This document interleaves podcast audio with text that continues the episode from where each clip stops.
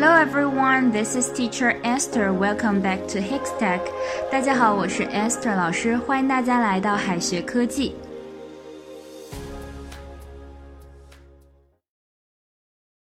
苹果和橙子呢是大家平常哈都比较爱吃的水果，但是呢，apples and oranges 可不仅仅只是苹果和橙子哦。英语当中的有些短语不仅跟字面意思不一样，甚至可以说是想都想不到。比如说 apples and oranges 这个短语就是这样的，字面上看确实是苹果和橙子，但其实呢，这个短语常常被拿来形容完全不同的事情。风马牛不相及，截然不同。Apples and oranges，毕竟像风马牛不相及一样，苹果和橙子也的确是截然不同的。Men and women are apples and oranges. Men and women are apples and oranges. 男性和女性截然不同。还有一种表达呢，可以用来表示天壤之别、截然不同。Be like chalk and cheese. Be like chalk and cheese. Chalk 表示粉笔，而 cheese 就是芝士了。英式英语当中哈常用 chalk and cheese 这两个意象来表示截然不同。Be like chalk and cheese，天壤之别，截然不同。Though they are sisters, they are like chalk and cheese. Though they are sisters, they are like chalk and cheese. 尽管呢，她们是姐妹，但她们截然不同。The apple of one's eyes.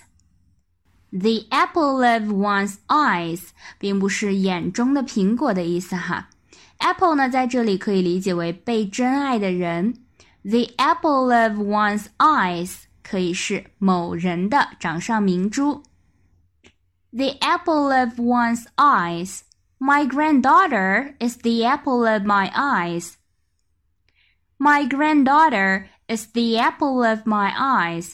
我的孙女是我的掌上明珠。Meat and drink 其实也不是肉和饮料的意思哈。Meat and drink to someone 意思是让某人非常开心的事。 Meat and drink 可以代指吃的和喝的。某件事情呢，就像吃吃喝喝一样，令人享受。那么这件事情呢，就是喜欢做，并且做起来让人很开心的事情。Meat and drink to someone 让某人非常开心的事情。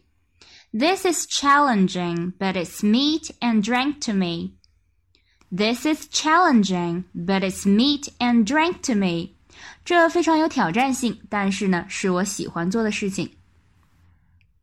Land of milk and honey, land of milk and honey，它呢表示的是人们想象中物产丰富、生活非常美好的一片土地，鱼米之乡、富饶的乐土，有点像我们中文中的桃花源。Land of milk and honey。Many people left their hometown and thought big cities were lands of milk and honey. 很多人离开了家乡，觉得大城市就是富饶乐土。Many people left their hometown and thought big cities were lands of milk and honey. Hard And fast 是什么意思呢？它呢也不是纯粹的表面意思哈，而是指板上钉钉，在任何情况下都不能更改，用来形容那些死板不够灵活的东西。I don't like the hard and fast rules in a school。我不喜欢学校里那些死板的规定。I don't like the hard and fast rules in the school。Fight tooth and nail 是什么意思呢 ？Tooth 是牙齿，nail 是指甲。Fight tooth and nail 意思是全力以赴，不仅全身使劲儿，连牙齿和指甲都要用上，一看呢就是竭尽全力了。Fight tooth and nail. I'm going to fight tooth and nail for my dream. I'm going to fight tooth and nail for my dream. 我要为我的梦想全力以赴。 再拓展一些表达，polish the apple，polish the apple， polish 有这个打磨、抛光的意思，polish the apple 意思是拍马屁。Two peas in a pod. Two peas in a pod 意思是一模一样。Two peas in a pod 一模一样。Top bananas. Top bananas 意思是最重要的人。有其父必有其子。The apple doesn't fall far from the tree. The apple doesn't fall far from the tree. 有其父必有其子。An apple a day keeps the doctor away. 一天一个苹果，医生远离我。An apple a day keeps the doctor away. 最后给大家留一个小作业，他一直都是他父亲的掌上明珠。He is always the of his father's eyes. 应该填什么呢？A apple, B banana. 大家呢别忘了在留言区写下你的答案哦。好的，我们今天的分享就到这里了，下一期再见哦，See you。最后再告诉大家一个好消息，Jimmy 老师要给大家送福利了。